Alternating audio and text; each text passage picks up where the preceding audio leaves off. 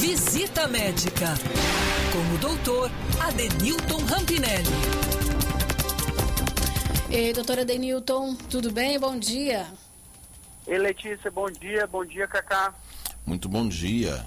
Doutor Adenilton que vem para falar hoje a respeito de hepatite. Temos é, vários tipos de hepatite, né, doutor? É isso mesmo, Letícia. Para iniciar a nossa conversa, a gente tem que entender que a causa da hepatite, a principal causa e a mais conhecida são as hepatites virais, que dentre elas a gente tem a hepatite A, a B, a C, a D ou delta e até a E.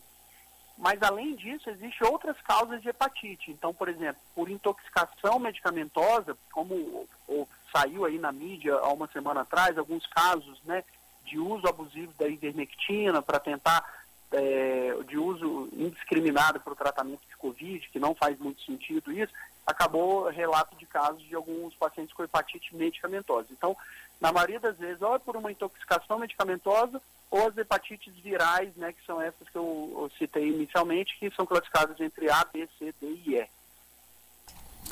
Doutor, tem vacina contra hepatite? Então, Cacá, tem sim. As hepatites virais, né, que são desse grupo A, B, C, D e E, a gente tem vacina para hepatite A e para hepatite B. Só para o nosso ouvinte entender, a hepatite A é aquela hepatite mais branda, é aquela hepatite que acomete mais o, a criança, né, na, na, na, primeira infância, que ele, ele fica um pouquinho amarelo, ele tem causa, causa de febre, inapetência e acaba desenvolvendo um quadro de hepatite. Essa hepatite A, ela é muito branda, ela é uma doença quase que autolimitada para as crianças, mas ela pode ter alguma complicação no adulto.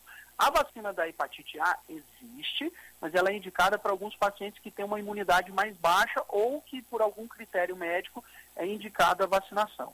Já quando a gente fala de hepatite B, é uma hepatite mais grave, né, e que pode cursar de forma crônica e que pode ser fator de, é, que predispõe cirrose ou câncer. E esta sim, ela faz parte, a vacinação contra a hepatite B faz parte sim do nosso calendário vacinal, inclusive as crianças, logo, logo quando nascem, já nas primeiras horas de vida, aí nas primeiras 24 horas de vida, elas já acabam recebendo também a primeira dose da, da vacinação da, da hepatite B. Por quê? Porque é uma doença que pode cursar de forma crônica e predispor doenças mais graves, como cirrose ou até mesmo um câncer hepático. Então, por isso que a vacinação da hepatite B, ela faz parte do nosso calendário vacinado e a gente tem, todo mundo tem que realmente averiguar se está todo mundo vacinado contra essa doença. Doutor, Ela é ah, contagiosa, desculpa, doutor? A hepatite, a hepatite é contagiosa? Sim, então, é, é, até legal você perguntar, fazer essa pergunta, ô, ô Letícia, porque a hepatite A, que é aquela da criança, mais branda, como é que é a forma de contágio? É, a gente chama de fecal oral. É por quê?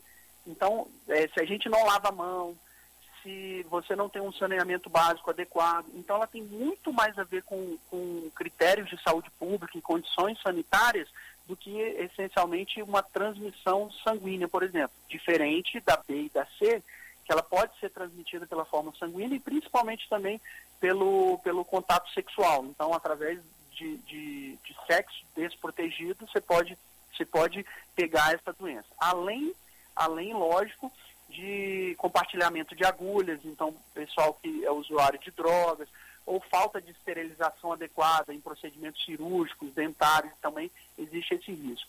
Por curiosidade, Letícia Cacá, há, há mais ou menos um, umas três décadas, quatro décadas atrás, quando se fazia transfusão sanguínea, não existia um critério tão rigoroso como hoje para você fazer uma triagem daquele sangue que você ia doar para os pacientes. Então, alguns pacientes, hoje idosos, que têm é, a doença, a hepatite B ou a hepatite C, às vezes foram contaminados por transfusões sanguíneas ou até mesmo por procedimentos como hemodiálise, que né, há muito tempo atrás não existia todo esse controle e preocupação como doenças é, virais como essa.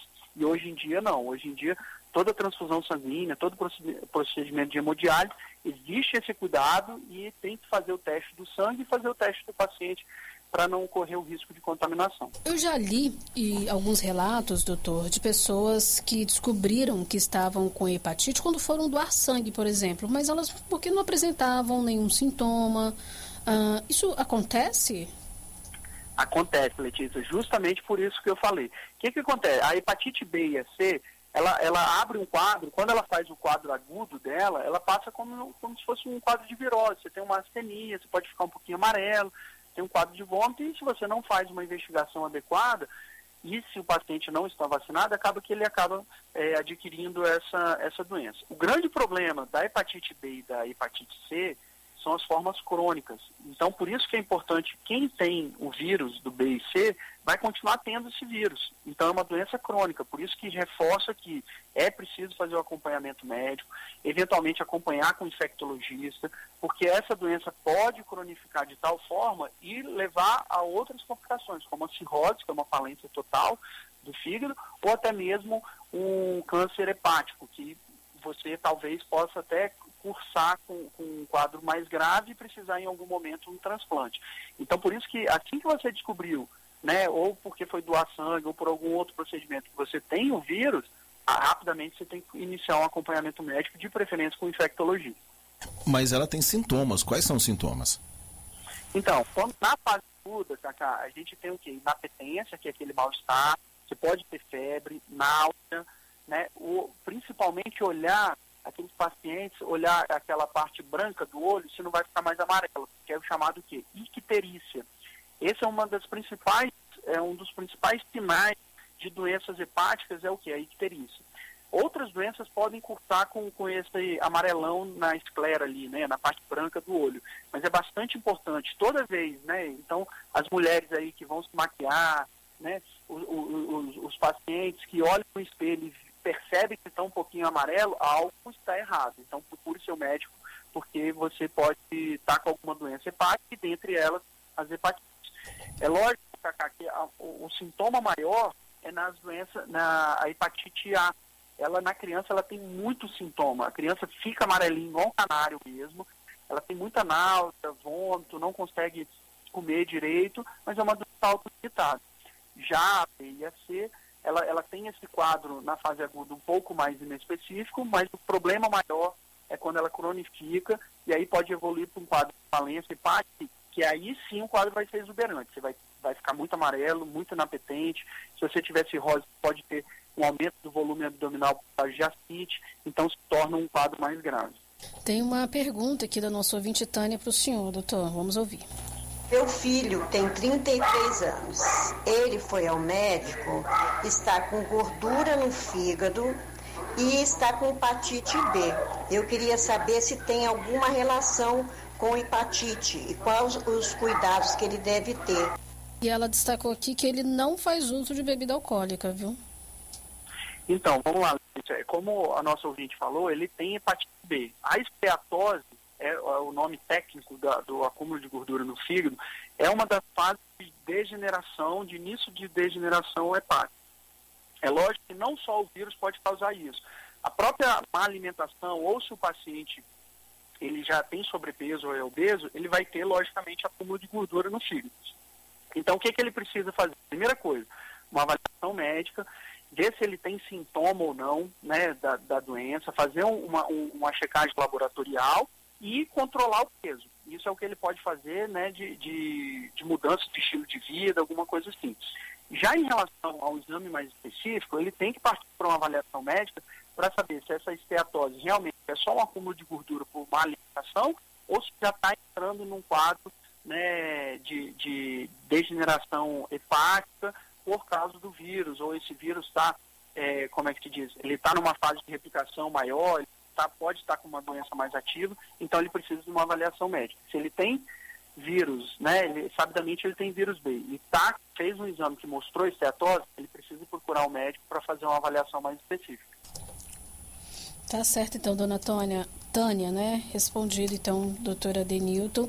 Primeiramente, já com esses sintomas, ele precisa também de uma atividade física, né? Se ele for, não sei se ele tem sobrepeso, né, doutor? Às vezes isso está provocando alguma coisa justamente nessa essa gordura do fígado, como é chamada também, ah, numa situação, essa esteneose, né? É o nome clínico que vocês dão a ela. Esteatose. Esteatose, isso.